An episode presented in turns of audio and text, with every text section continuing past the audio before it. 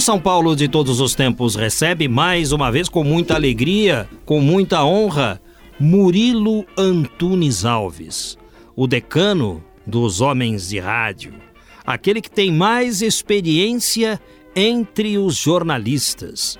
Olá, Murilo Antunes Alves, como vai? Alô, Geraldo. É uma satisfação enorme estar aqui evocando tempos idos e vividos. Quanto tempo de jornalismo você tem na sua carreira? Bom, eu comecei em Itapetininga, no jornal de lá Tribuna Popular e como correspondente do jornal O Estado de São Paulo nos idos de 1939, mais ou menos. Faz tempo, hein? Faz tempo. Você nasceu em Itapetininga? Nasci em Itapetininga e fui correspondente do Estado até vir estudar na faculdade de Direito. Então aí depois eu tive que deixar a correspondência lá. Mas fiquei durante uns três ou quatro anos correspondente do Estado. Foi o início da minha carreira jornalística. Como nasceu o seu interesse por essa profissão? Acontece que eu estava no ginásio de Itapetininga quando alguns colegas resolveram editar um jornal. O jornal se chamava O Arauto. E eu fiquei como editor-chefe, naquela época, em 1934, 35. E aí o jornal apareceu, gostei, comecei a escrever no Tribuna Popular de Itapetininga, até que o papai, que era o correspondente do Estado, teve que deixar porque teve outras atividades, e eu então resolvi me candidatar a substituí-lo e fiquei correspondente do Estado em Itapetininga durante uns três ou quatro anos, até me transferir para São Paulo para estudar na Faculdade de Direito. Então seu pai já militava no jornalismo? É, talvez a vocação tenha vindo disso. Ele escrevia no jornal local. Nós tínhamos lá os jornais, dois ou três jornais, um deles era a Tribuna Popular, foi onde eu comecei. Ainda há pouco tempo estive na sede da Associação Paulista de Imprensa, encontrei lá o, o arquivo a respeito do meu currículo vitae e começa, inclusive, com um artigo em 1935 da Tribuna de Itapininga, Tribuna Popular, quando o príncipe de Gales renunciou a, para causa do amor dele pela Wally Simpson. E o final era este: o século XX, apesar de materialista por excelência, nele ainda há quem troca um trono por uma mulher. Murilo Antunes Alves, como se chamava seu pai, que era jornalista? Antônio Antunes Alves. Ele era professor, principalmente. Ele foi diretor da Escola Normal Peixoto Gomide, foi diretor da Escola de Comércio e fundador. Ele sempre foi, acima de tudo, professor, mas também era jornalista. E sua mãe, como se chamava? Minha mãe chamava-se Florisa Piedade Alves. Os seus pais são naturais do Brasil também? Todos. É, mamãe era de Sarapuí, que é perto de Itapetininga. E papai era de Alambari, também foi, era uma vila que depois ficou município. E o seu sobrenome Antunes Alves, você tem algum apontamento a respeito dele? Não. O que aconteceu é que o meu nome Murilo é que despertou interesse porque papai gostava, foi professor de história e ele achou interessante a existência de, do, do, pintor espanhol Bartolomé Esteban de Murillo. Então, quando eu nasci, ele escolheu o nome Murilo, com dois L's, embora ficasse Murilo aqui, mas era Murillo em espanhol. E para o rádio, quando foi que você entrou? Bom, começou que eu vivia em Itapetininga lidando com essas atividades informativas. E um belo dia apareceu lá uma firma que montou um serviço de alto-falante no largo principal da cidade. E eu então me interessei e comecei a ser locutor desse serviço de alto-falante. Eu lia os anúncios, ganhava lá uma, um, sei lá, 5, 10 mil reais para ser locutor. E comecei então a gostar de, de locução. E aí vim para São Paulo para estudar e senti atraído, me senti atraído pelo rádio. Então acabei fazendo um teste e ingressei na Rádio São Paulo em 1938. Quem eram os donos da Rádio São Paulo em 38? Em 1938, a Rádio São Paulo pertencia ao João Batista do Amaral, conhecido como Pipa, que era o cunhado do Dr. Paulo Machado de Carvalho.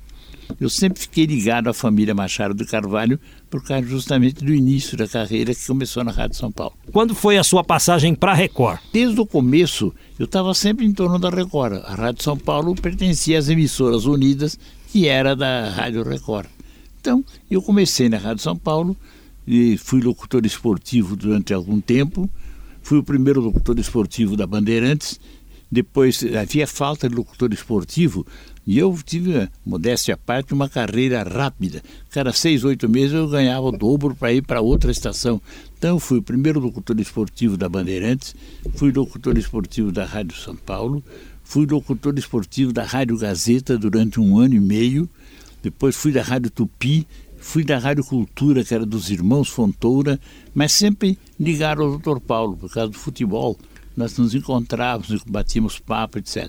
No fim, fui para Bandeirantes, que era da Record, fiquei lá até que o Ademar de Barros, governador, se entusiasmou com as reportagens que eu fazia na Rádio Bandeirantes, chegou para mim e disse, Murilo, comprei a Bandeirantes. Mas aí eu não pensei bem e achei que não era bom ficar numa estação política, então, política partidária. Então o que aconteceu? Eu fiz uma conversa com o doutor Paulo, doutor Paulo disse, ah, você é advogado, acha uma saída, porque eu tinha contrato assinado com a Bandeirantes, acha uma saída que eu estou de acordo. Tá, mas vamos falar então do seu tempo é, de narrador de futebol. Você chegou na Rádio São Paulo e já começou narrando futebol? Não, eu comecei como locutor de estúdio. Mas aí acontece que houve um. Naquele tempo, para poder irradiar futebol, precisava pagar os clubes, etc. Houve uma série de desacordos, etc. E no fim, acabou a Rádio Cruzeiro do Sul tinha a exclusividade da irradiação. E o resultado foi que eu fui. Primeiro eu comecei a comentar o futebol junto com o Aurélio Campos. Depois um dia o Aurélio não pôde irradiar futebol, eu irradiei e a Bandeirante se entusiasmou e me contratou porque havia falta de locutores esportivos. Então, durante uns 4, 5 anos, eu tive uma carreira meteórica. Foi nessa época que você começou narrando também? Pois foi, porque eu vou contar o que aconteceu. É que um corretor de anúncio acabou vendendo os patrocinadores de um jogo paulistas e cariocas no Parque Antártica. E para que houvesse, não houvesse monopólio, foi feito um acordo, Rádio São Paulo, Rádio Record, Rádio Tupi, e não me lembro qual é a outra, as quatro estações iriam transmitir um determinado jogo no Parque Antártica. Mas porque chegou lá na hora, o Palmeiras, naquele tempo palestra, disse, ó, nós não temos problema, mas nós temos exclusividade da Cruzeiro do Sul. Nós não podemos deixar, se querem irradiar de fora, irradiem. Então, foi alugado um telhado na rua Turiaçu e cada uma mandou um locutor. Então foi o Aurélio Campos pela pela Rádio São Paulo, que era o locutor-chefe, eu também pela Rádio São Paulo, foi um da Rádio Cultura, aliás, da Rádio Record, que era o Renato Macedo.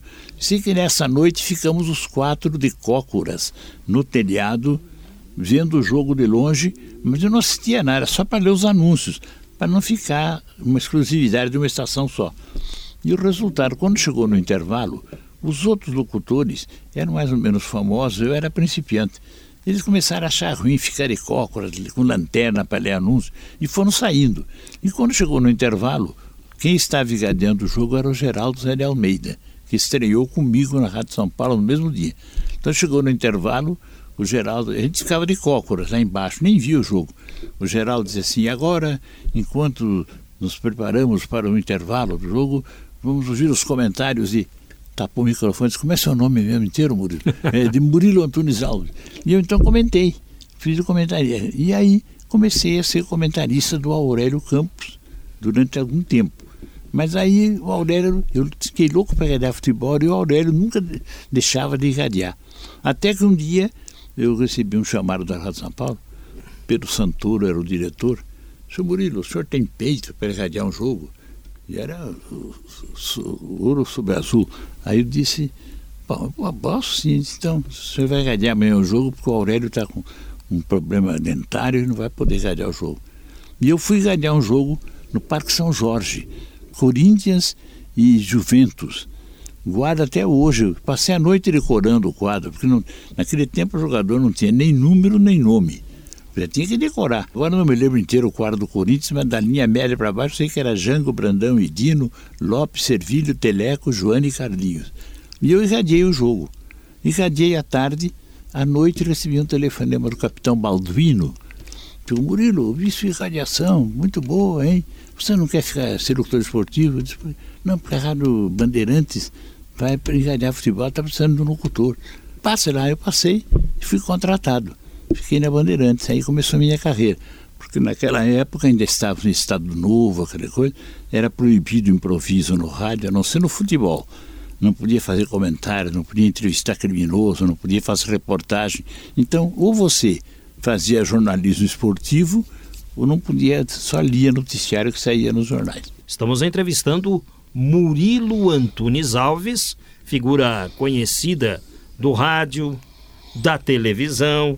Daqui a pouco o Murilo vai falar do Record em Notícias, que ganhou um apelido muito simpático, Jornal da Tosse. Mas antes, Murilo, de falarmos do Jornal da Tosse, vamos falar ainda desta época em que você narrava futebol. Bom, você já falou dos seus colegas, né?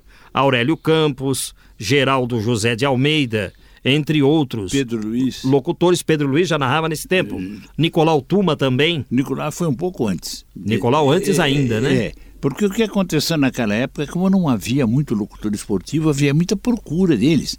Inclusive, minha ida para Tupi aconteceu de uma maneira curiosa, porque o, a Tupi tinha um patrocinador importante, era mais poderosa, emissora paulista, não sei o quê, e acontece que eh, o locutor esportivo que era o titular saiu e eles resolveram contratar um, um novo. E quando o anunciante soube, se não me engano era a Meca Nelson, agência de propaganda, chegou para perguntar quem é que vai irradiar o jogo. Não, é José não sei de quem. Aí disse, ah não, há uma cláusula no contrato que o locutor da Tupi tem que ser nome conhecido. Então ficou naquela coreia. Aí mandaram me chamar. Ah, eles perguntaram pra, naquela ocasião quem aceitariam do locutor docente. Então disseram, tem que ser ou o Pedro Luiz, ou o Murilo, ou o Geraldo de Almeida. Então, naquela aflição, o Geraldo tinha contrato, o Pedro Luiz tinha contrato, me fizeram uma oferta de ganhar o dobro do que eu ganhava na. E você chamou a atenção ao chegar aqui na rádio, mostrando o seu crachá aos colegas jornalistas, porque você é o mais antigo funcionário da Record em atividade. De quando é a sua contratação efetivamente pela Rede Record? O que está na minha carteira profissional, desde a primeira delas, é no dia da Record, maio de 1947. Quando você começou na reportagem, Murilo? Durante o Estado Novo, naquele período do Getúlio, era proibido improviso, era proibido reportagem e tal. Então, a única reportagem permitida era o futebol, era reportagem esportiva. E eu fiquei da parte esportiva. Acontece que depois o Ademar de Barros, governador do estado, ia haver eleições, queria que eu me candidatasse a vereador naquela ocasião. Chegou para não, você vai ser candidato, mas não sei o que e tal. E eu fiquei naquela dúvida, no fim os amigos disseram, ah, concorra, vai. E eu então resolvi aceitar, mas para poder ser candidato tinha que me desincompatibilizar, faz três ou quatro meses antes. Então, eu cheguei na Tupi, onde eu estava irradiando futebol, e pedi três meses de licença para ficar fora. Mas aí veio a resposta da Tupi de que de, não poderiam me dar licença porque os anunciantes tinham uma cláusula que tinha que ser um locutor conhecido. E tinha locutor, entre eles eu estava no meio. Então, das duas, uma, ou eu desistia da candidatura ou desistia da locução esportiva. Eu pensei, pensei, estava no fim da faculdade, quase estudando direito. Eu resolvi saber de uma coisa, eu vou, vou tentar ser candidato. Des, tirei licença, desisti de radiar futebol, a Tupi contratou outro locutor, e eu então fiquei aguardando as eleições. Mas aí o presidente da época resolveu adiar as eleições. Não houve eleição. Então, quando chegou no fim de 46, eu estava fora do rádio e não tinha sido candidato. E aí fiquei assim meio na dúvida, o que é que eu vou fazer agora, ser locutor, não vou ser. E aí já tinha voltou o sistema da liberdade, começou a, a poder irradiar isso. Né? Eu então encontrei o Paulinho de Carvalho no ponto chique ali no Lago Paissandu. Estamos conversando, o Paulinho disse, como é, você, você deixou o rádio? Não, aconteceu isso, ia haver eleições no fim, o Dutra adiou as eleições. Aí eu disse: Olha, Paulinho, o rádio tem um campo propício que é muito amplo, que é reportagem. Você pode irradiar agora tudo. Você, por exemplo, houve um incêndio da Estação da Luz, ninguém deu nada, deram só notícia. Um incêndio da Estação da Luz, irradiado o local. Ele falou, não, sabe que é uma bela ideia? Você tem um telefone, deixa o seu telefone. Eu deixei o telefone com ele, no dia seguinte me chamaram lá na, na Record. E aí o doutor Paulo conversando comigo, começou, vamos, vem então para a Record, você vai fazer reportagens, faz o que você quiser e tal. E aí comecei a fazer reportagem com grande ânimo e um grande entusiasmo por parte do doutor Paulo. Eu comecei a irradiar tudo, passava o dia lá e dizia assim, doutor Paulo, tá, se a gente fizesse uma espécie de prévia eleitoral, começar a perguntar em quem vai votar, ah, pode fazer. Depois ah, vai ter eleições na Itália, e se a gente irradiar essas eleições na Itália? Tá, pode ir, vai. E fui. Depois eleições nos Estados Unidos, e fui. Daí comecei o negócio, a reportagem, e foi indo até que, depois que a Bandeirante foi vendida, eu fiquei na Record, e modéstia à parte, durante sete anos consecutivos eu tirei o Roquete Pinto como o melhor repórter do rádio. E há uma curiosidade, depois que eu tirei o sétimo Roquete Pinto, houve uma regulamentação estabelecendo que ninguém podia tirar mais do que seis. Quem tivesse seis receberia o Roquete Pinto de Ouro. E como eu já tinha sete, eu recebi fiquei com oito. E depois, ah, quando a nova Record foi, inaugurou os estúdios aqui na Barra Funda, eles resolveram, para o seu antigo funcionário, me deram mais um Roquete Pinto. Então eu fiquei com nove Roquete Pinto. Roquete Pinto é um prêmio que era entregue aos grandes profissionais de rádio do passado.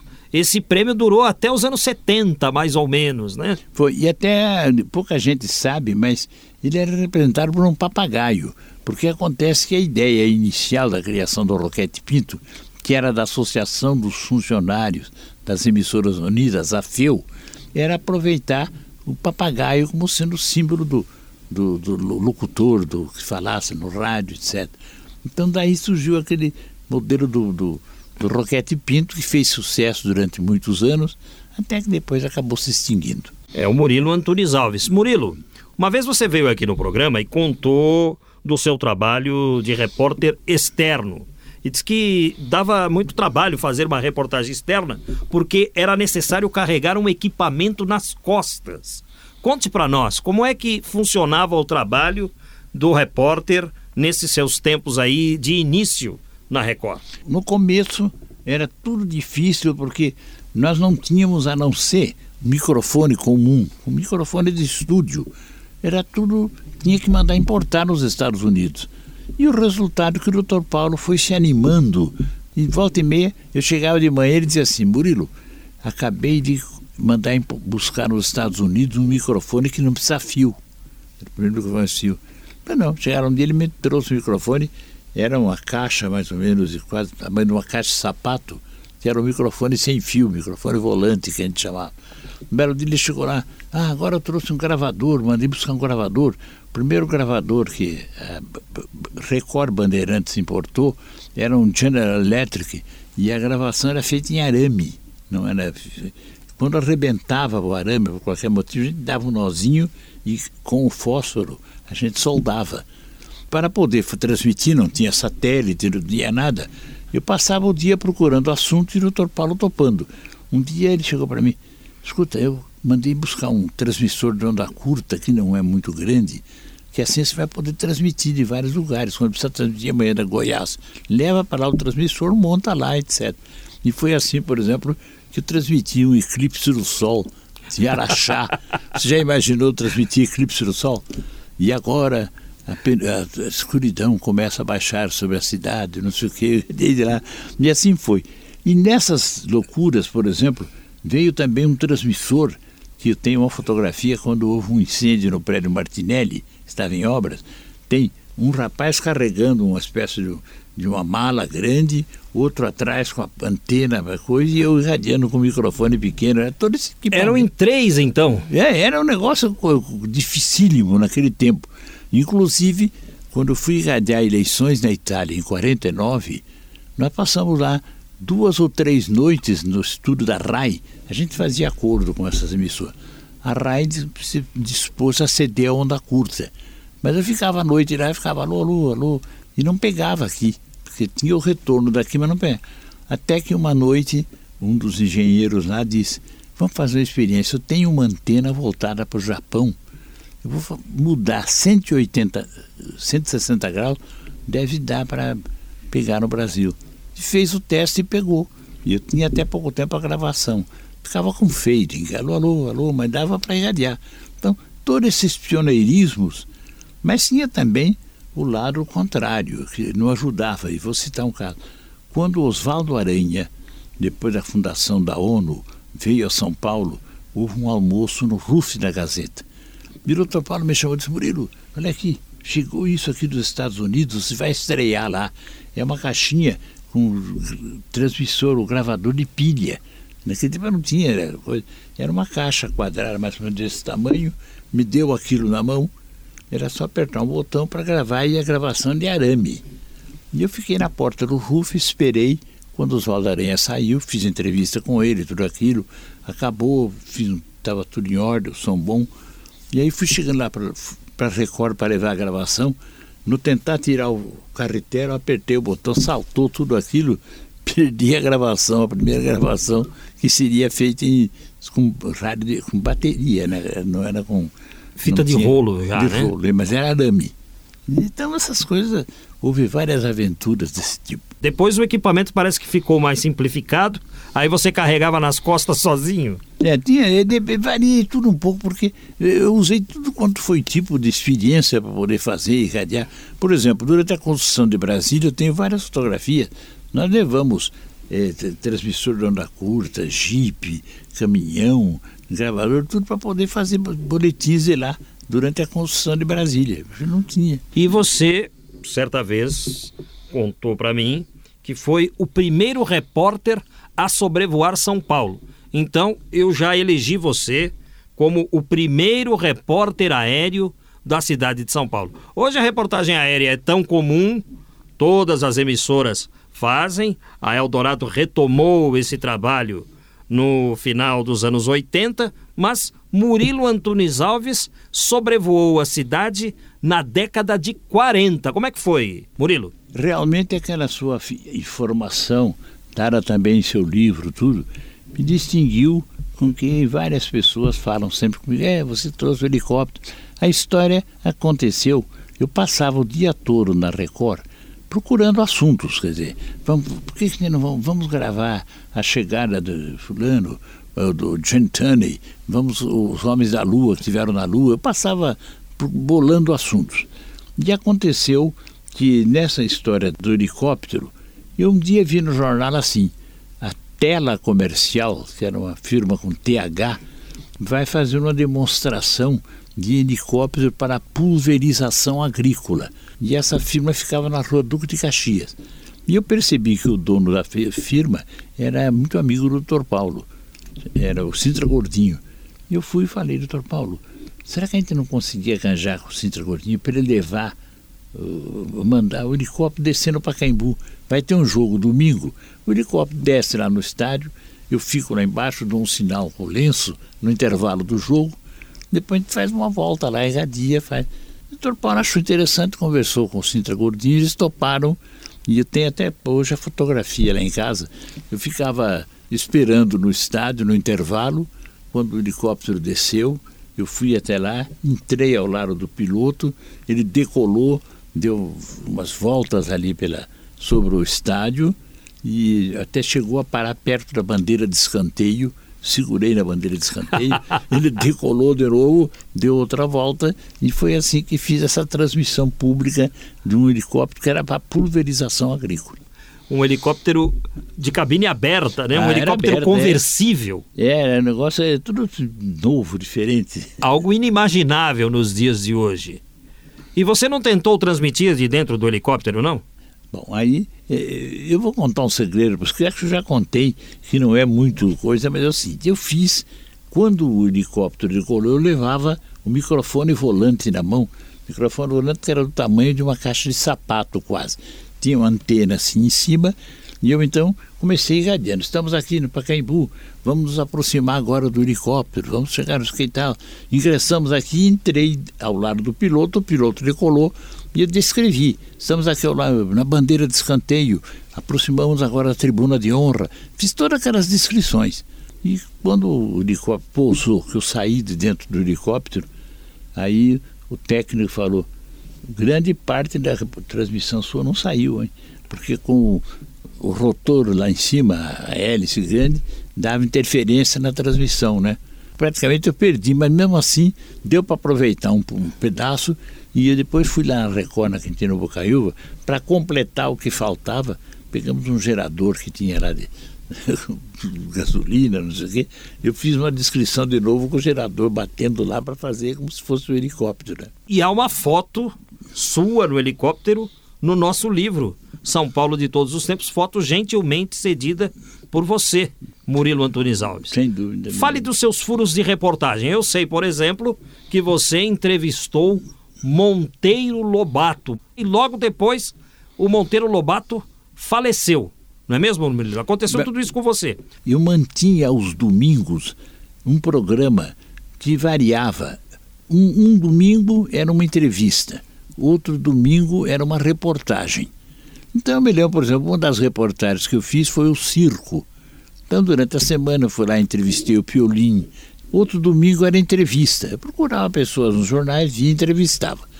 Acontece que como todo repórter, todo jornalista tem momentos difíceis. Eu fui chegando ao fim de uma semana em que eu tinha que preparar uma entrevista e não estava conseguindo encontrar ninguém, porque eu procurava, por exemplo, queria ver entrevistar o governador, não, não podia, que estava viajando. Queria entrevistar o presidente, não sei, do tribunal, sei, não podia. Então, quando chegou na sexta-feira, dia 2 de julho de 1948, eu cheguei na Record por volta do meio-dia e não tinha assunto para domingo. Era uma entrevista. Então comecei a procurar no, na minha agenda e eu vi lá que eu tinha marcado o Monteiro Lobato. E vou explicar por quê. É que o Monteiro Lobato, um dia eu encontrei com ele no aeroporto de Congonhas, quando ele tinha voltado do exílio na Argentina. E conversamos rapidamente. Eu gostei muito do linguajar pitoresco do Monteiro Lobato aquele sotaque lá no Vale do Paraíba. Eu marquei, esse aqui precisa, precisa entrevistar o Monteiro Lobato. E marquei lá, pedi o telefone dele e deixei lá. E quando chegou nessa semana, comecei a procurar, não tinha quem entrevistar. De repente disse, vou tentar o Monteiro Lobato. Disse que aquele número era a Livraria Brasiliense, na, na rua Barão de Itapetininga. E era sexta-feira, depois do almoço. Eu fui para lá com o técnico, que era Paulo Fagundes, ele nos recebeu, eu comecei, doutor Monteiro, eu gostaria de fazer uma entrevistazinha com o senhor e tal. Disse, ah, não, hoje eu não vou fazer. Era uma tarde fria de julho, aqui em São Paulo. Ele estava de sobretudo e cachecol. E no meio da conversa ali, mas doutor Monteiro, vamos falar qualquer coisa? Não, não sei o que, ele queria ir, não queria. E nessa conversa ali, veio um cafezinho, a dona Purezinha, que era a mulher dele, desceu lá e disse, Zé Bento, o fogão não está funcionando lá em cima. Eu disse, o que aconteceu? Ela disse, é, não está acendendo. Eu disse, mas é elétrico, é a gás? Ela disse, não, é fogão elétrico. Eu disse, ah, esse técnico aqui, o Paulo Fagundes, ele entende dessa coisa. Se o senhor quiser, ele dá uma olhada lá, se a senhora quiser. Ah, se o senhor pudesse ver lá, vai. Ah, pois não, então o Fagundes eu vou. Aí eu falei, doutor Monteiro, vamos fazer uma coisa. Se ele consertar o fogão, o senhor dá entrevista. Ele está querendo fazer chantagem comigo. Eu digo, não, não é chantagem, é uma entrevista. E daqui a pouco desceu a dona Purezinha contente. E já está funcionando o fogão. Não era, era um fusível queimado, né? O sujeito trocou lá, disse, agora vai dar entrevista. Então eu disse, tá bom, ligue aí. Era uma tarde fria, só que eu não tinha preparado pergunta, não tinha nada. Foi o tipo da conversa, tudo assim na base do improviso. É, aqui estão lá no Monteiro Lobato, papapá. E falei sobre cural, falei sobre, sobre Sá, essas coisas todas tinham nos livros dele. E ele falou muito bem e e ela me lembra muito bem a última pergunta.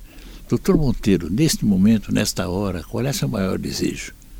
Meu maior desejo é ver este locutor aqui pelas costas e eu lá em cima no meu apartamento descansando da esfrega que eu levei hoje. Gravei a entrevista sexta-feira, mais ou menos 5 horas da tarde, quando acabou. Fui para a Record e mostrei para o Dr. Paulo. Dr. Paulo, quer ouvir essa entrevista? E ele gostou, porque a entrevista está interessante mesmo. Dr. Paulo, pode pôr um texto de chamada, anuncia para domingo tá, a entrevista. Eu mandei fazer o um texto de chamada. E quando foi na madrugada de sábado para domingo, a entrevista ia domingo ao meio-dia. Na madrugada eu recebi um telefonema lá do comendador Siqueira, que era da Record. Doutor Paulo, você vim correndo para cá porque o Monteiro Lobato morreu, né? E o Monteiro Lobato morreu antes da entrevista ir para o ar. E sendo que eu, como não tinha assunto, eu não costumava preparar a entrevista, eu fiz umas perguntas assim: se o senhor pudesse voltar ao mundo, pudesse viver a vida que viveu, o senhor gostaria de ter sido como foi, escritor, etc. Ele falou: é, perdi o tempo escrevendo para gente grande, que é uma coisa que não paga a pena. Então, essa entrevista marcou época, porque quando foi para o ar ele já tinha morrido. Essa gravação você guardou, né, Murilo? Guardei, tenho lá nos meus arquivos lá. E o Murilo Antunes Alves trouxe para nós aqui na Eldorado, com exclusividade, essa entrevista realizada em 1948 com Monteiro Lobato. Inclusive, Monteiro Lobato, no começo da entrevista, faz assim alusões a um novo meio de comunicação que ele ainda não havia experimentado: o rádio. Vamos ouvir. Monteiro Lobato constitui incontestavelmente quase que um capítulo à parte na história da literatura brasileira. E nós não iríamos gastar palavras neste preâmbulo para apresentar aos ouvintes da Record Monteiro Lobato. Escritor consagrado, figura destacada nos nossos meios sociais, literários e até mesmo políticos, apesar de nunca ter concorrido, salvo o melhor juízo, a qualquer cargo eletivo, Monteiro Lobato sempre seria bem recebido ao microfone de uma estação de rádio. E nós então tomamos a liberdade de convidá-lo para comparecer ao microfone da Record. Sua senhoria acedeu-nos em receber em seu gabinete de trabalho e nós então vamos trazer ao microfone da Record Monteiro Lobato. Não para uma entrevista, mesmo porque, em ocasiões tais, o repórter deveria preparar as perguntas de praxe, interrogar sobre passado, sobre criação de personagens e etc. Nós achamos melhor, em virtude mesmo da formação intelectual, do modo de proceder de Monteiro Lobato, realizar uma como que conversa com o repórter. Uma conversa inteiramente improvisada, como costumam ser todas as conversas, ao sabor das ideias e, enfim, abordando assuntos de interesse geral. E assim, nós pediríamos inicialmente a Monteiro Lobato, vai perdoar-nos tratar familiarmente essa familiaridade que nasce da popularidade e perguntar se tem usado com muita frequência o microfone. Se não nos enganamos, Monteiro Lobato já compareceu algumas vezes ao rádio, não? Bom, agora eu vou falar aqui, não é? É, aí mesmo. Desse canudo. Perfeitamente. Eu não tenho prática nenhuma. De maneira que é, é possível que saia tudo errado. Eu agora que estou aqui no prática com o Vanzolini. Não sei se vocês conhecem, eu, o Zé Caninha. Pois não. Eu toda noite ouço o Zé Caninha naquele programa, como é que chama? Cartório de Protesto. Perfeitamente. E gosto imensamente dele por uma coisa. Uma grande descoberta que eles fizeram. Ele e o seu companheiro Vasconcelos, eles descobriram que é um grande erro. Está renovando o programa. O certo é repetir todas as noites a mesma coisa. O público acostuma, gosta e não quer mudança. Eu hoje fico danado quando eles mudam as pilhérias. Gosto de ouvir todas as noites as mesmas pilhérias. E aconselho aos técnicos de rádio que estudem esta, esta descoberta é uma descoberta psicológica muito interessante e muito importante. Até aqui, o rádio era baseado na renovação constante dos programas. Perfeitamente. Novidade em cima de novidade. Pois bem, eles descobriram que isto é errado. O certo é dar todos os dias a mesma coisa. O público acostuma hum? e gosta. E gosta e prefere. Eu não troco um programa do Vasolini por nenhuma novidade. E quando eles mudam, quero que mude um bocadinho todo dia. Levemente, mas quando eles mudam demais, eu fico danado. Hum? E tenho vontade de protestar. E acabo protestando por uma carta, com uma carta. Pois muito bem. Agora, aqui o amigo Murilo, que na Espanha era pintor e agora é é radiofonista, não sei como é que se chama isto. Talvez radialista. Né? Radialista. Um neologismo que eu não gosto muito. Me enfiou na mão canudo que ouve. E, e eu estou obrigado a falar desse canudo. E se tivesse falando sozinho, eu estava muito satisfeito. Mas estou aqui com várias testemunhas. O pintor Murilo, Estevam Murilo, o amigo Pontes de Moraes, o Bentim, futuro escritor, aqui o amigo, como é seu nome? Armando Augusto Pires, um sonhador que está procurando um editor e não acha, porque a coisa mais rara que há no mundo hoje é um editor que edite. E ali um amigo que está dando uma risada muito engraçada, eu não sei o nome dele. É, é Paulo é? Fagundes, é um técnico. Paulo Fagundes, o técnico do rádio. É. Bom, eu estou falando e dizem eles que o aparelho está gravando e depois vai repetir ao público as minhas bobagens. Eles acham que as minhas bobagens podem interessar. Eu duvido. Eu quero ver para crer. Muito bem, pela primeira vez na vida. Primeira vez não, já. Já falei uma vez. Estou falando no rádio. E estou comovido. O Murilo está notando a minha comoção, cujos sinais são visíveis. A primeira dificuldade que eu encontro em falar no rádio é, é ter o que dizer é ter assunto. Porque os assuntos são infinitos, mas quando a gente chega na hora de agarrar um, não é fácil. De maneira que eu vou pedir ali ao amigo Bentim que me ajude, que me dê um tema para esta dissertação. Vamos lá, Bentim, me dê uma ideia, me ajude. Fale, fala sobre o o Dutra. Fala sobre o Dutra. Sobre o presidente da República? É. Não, esse é um assunto proibido. Eu tenho instruções muito severas para não tocar nesses assuntos proibidos. Escolha outro. Sobre o petróleo e o estudante. Sobre o petróleo. Bom, é um assunto em que eu era muito versado antigamente. Eu levei 10 anos entendendo de petróleo. E tirando petróleo, furando a terra, etc. Hoje eu noto que o petróleo fez um grande progresso. Em vez de estar furando a terra, está abrindo umas. tirando uns postos de esmola, tendo esmola. Hein? Virou mais um pobre. O Brasil agora tem entre os seus pobres habituais, os pobres da lepra, os pobres da tuberculose, tem o pobrezinho do petróleo. Aí uma, já vi aí numa, num lugar, um caldeirão um caldeirãozinho, com esse do Exército da Salvação, e um letreiro, pró-petróleo. É os estudantes que estão tirando dinheiro para fazer discurso sobre o petróleo. De maneira que o que eu sei do petróleo é isso, que ele evoluiu muito. Em vez de furar a terra como no meu tempo, um, uma coisa muito perigosa. Eu fui perseguido, estive na cadeia por causa de, de andar furando a terra. Hum? Agarrar o leão pela cauda, né? E de agarrar o leão pela cauda. Hum? Eu agora estou contemplando esta evolução. O senhor, o senhor não acha que os brasileiros devem contribuir com essa campanha? Os brasileiros devem contribuir com seus níqueis no caldeirãozinho do petróleo. Hum? Já que o petróleo não, dá, não sabe dar dinheiro de outra maneira, que dê sob forma de esmola ficaremos com mais um pobrezinho aqui, ao lado de tantos que já temos. No dia seguinte a essa entrevista, José Bento Monteiro Lobato, um fumante inveterado, já com problemas de saúde, morreria, vítima de um aneurisma.